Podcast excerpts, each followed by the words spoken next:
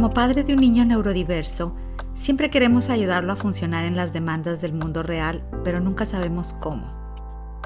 Soy Claudia, mamá de un joven con autismo y déficit de atención y acompaño a familias usando el programa de RDI. Aquí te compartiré tips basados en mi experiencia acerca de tu rol para influenciar el crecimiento mental de tu hijo neurodiverso. A esto le llamaré la meta detrás de la meta.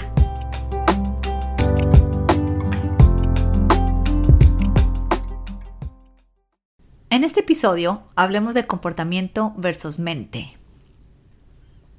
Cuando tenemos un hijo neurodiverso que piensa, aprende de diferente forma y no encaja en las expectativas de comportamiento de la escuela, de la casa o de una situación social, nuestra primera respuesta es enfocarnos en arreglar el comportamiento no deseado. Y por comportamiento no deseado, me refiero a mi hijo se escapa o evade situaciones o me ignora o mi hijo prefiere jugar solo o le gusta hacerlo a su modo o está aburrido o mi hijo se frustra cuando algo no sale como lo espera o no me pide ayuda cuando no puede hacer algo. Me acuerdo un ejemplo personal cuando mi hijo tenía dos años y íbamos al supermercado y se frustraba porque quería cosas que no podía y recuerdo esos berrinches en el piso y la gente mirándome y cómo me sentía yo. Digo, son, son memorias, ¿verdad? Que uno no, no se olvida de ellas. Me acuerdo también cuando íbamos al parque y él prefería hacer lo suyo y no reunirse con los demás niños y yo le daba la etiqueta de decir ese juego no es de su preferencia. Una de las cosas que más me ayudó en estas situaciones es el cambiar mi enfoque a la razón de ese comportamiento. ¿Qué hay detrás de esa conducta? ¿Cuál es la raíz? Y mi afán ya no era parar el comportamiento, sino que era tener estrategias personalizadas que me ayudaran a entenderlo, a entender el por qué y cómo poder apoyar a mi hijo. Aquí comienza mi trayectoria de cambiar mi enfoque de lo externo a lo interno, de lo que se ve a lo que no se ve, del desempeño de una tarea que lo haga de cierta manera a la motivación de querer hacerlo, del comportamiento a la mente. No voy a mentir, me tomó tiempo y práctica consciente, porque este cambio de 160 grados de mi forma de pensar comenzó conmigo y donde yo ponía mi energía para influenciar a mi hijo.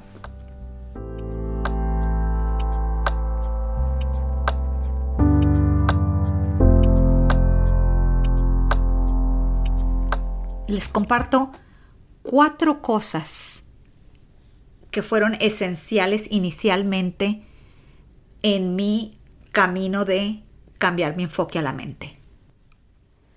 La primera, el cambio de lenguaje a la comunicación. Al inicio de mi trayectoria, mi hijo no hablaba los primeros tres años y había momentos de frustración frecuentes. Uno de los cambios cruciales que hice fue dejarme de enfocar en que él hablara y enfocarme en modelar de una forma consciente mi lenguaje no verbal, mis gestos exagerados, el uso de mis sonidos, el uso de mi cuerpo. Aún al decir una palabra le emparejaba con un gesto. También mi enfoque era en usar pocas palabras y solo hablar de lo que ocurría en el aquí y el ahora. No tanto qué pasó en la escuela o qué pasó antes o después, sino qué está pasando aquí y ahora. También me enfocaba en compartir mi lado, mi experiencia, el describir cómo lo veo yo. Por ejemplo, ese es mi favorito, en lugar de decir, ¿cuál te gusta? Este tipo de lenguaje le llamamos lenguaje declarativo. Y definitivamente hubo un cambio en el querer que hablara y que dijera palabras, a el poner atención a cómo él me observaba, a qué sonidos y miradas compartíamos. Y así cuando llegaron sus palabras fueron con un significado personal, porque ya habíamos conectado sin ellas. Segundo punto de enfocarme en mi mente. del contacto visual a la referencia visual. Cuando tienes un peque con atención dispersa y sientes que no tienes conexión con él, el afán es que te mire. Yo aprendí a dejar de forzar que él me mirara y empezar a ver el mundo juntos. Cuando nos comunicamos, suceden muchas cosas más que cuando una persona mira. Y hay un mejor término para lo que está sucediendo. Esto es la referencia visual. La referencia visual se refiere a ese proceso de usar nuestro sentido de la vista para obtener información de nuestro entorno y de las personas con las que estamos. Esta habilidad es crucial para el éxito comunicativo y la independencia. En mi caso, tenía a un peque que no sabía cómo decodificar información no verbal y contextual, y se le hacía además abrumante el mirar a la cara. Entonces lo que hice fue enfocarme en entender por qué miraba hacia otro lado, en darle espacio para procesar lo que estamos viendo, en seguir modelando mi lenguaje no verbal para responder a sus preguntas y en seguir usando un lenguaje que lo invitara a, escanear su entorno. Me doy cuenta de que esto o puedo ver esto otro. De una forma lo invitaba a que observara lo que yo estaba observando. También el estar accesible en momentos inciertos, críticos, para fomentar ese cambio de mirada del objeto incierto a mí. Tercer enfoque en la mente fue el del juego estático a la corregulación. Todos queremos ver a nuestros peques jugar funcionalmente y conectar.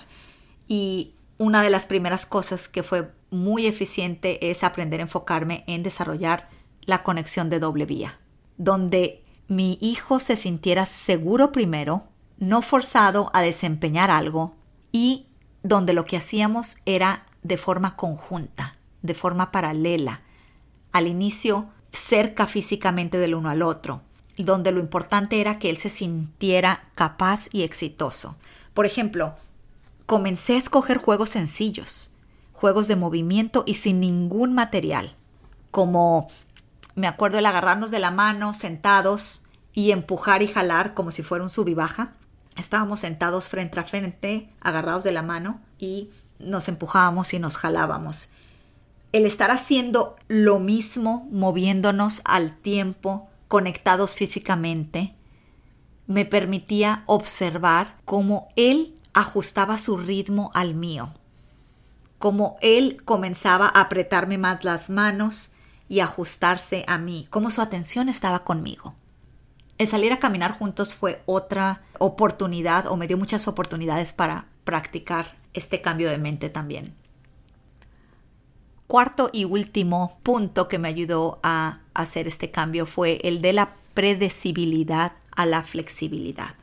Uno de mis mayores miedos era cuando las cosas cambiaban y no salían como estaban planeadas, porque esto siempre resultaba en una pataleta y en una frustración. Lo que hacía que mi energía se centrara en tratar de tener un entorno altamente predecible. No quiero decir con esto que las rutinas predecibles no son buenas. Tienen su, su lugar siempre y cuando no se conviertan en un extremo. Pero había cosas que se salían de mi alcance. Como por ejemplo, el cambiar la rutina de la salida al parque porque se vino la lluvia. Cuando comencé en enfocarme en oportunidades donde introducía pequeñas diferencias que apenas se notaban, algo que veníamos haciendo juntos, y observaba los ajustes que él hacía hacia mí, entonces me di cuenta de que este era un proceso de paso a paso, de un proceso de hacer sentir a mi hijo seguro primero y después de ir acumulando paso a paso memorias de éxito donde él pudiera saborearlas y verse que se adaptaba. Recuerdo el día cuando faltaba la pelota que siempre llevábamos al parque y él dijo, pues llevemos ahora burbujas. Mis ojos y mi boca se abrieron a su máxima potencia porque no podía creer que estos pequeños cambios se estaban dando.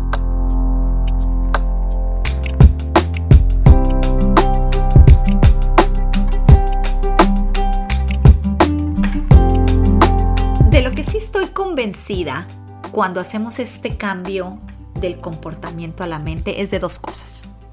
Una, al enfocarse en la mente estás construyendo cambios duraderos. Dos, la mente es un órgano que aprende de las experiencias que le pones enfrente. Así que, sin importar la edad de tu hijo, siempre hay lugar para aprender y construir motivación intrínseca. Espero estos tips les sirvan para comenzar este cambio de mentalidad del comportamiento a la mente. Nos vemos en la próxima.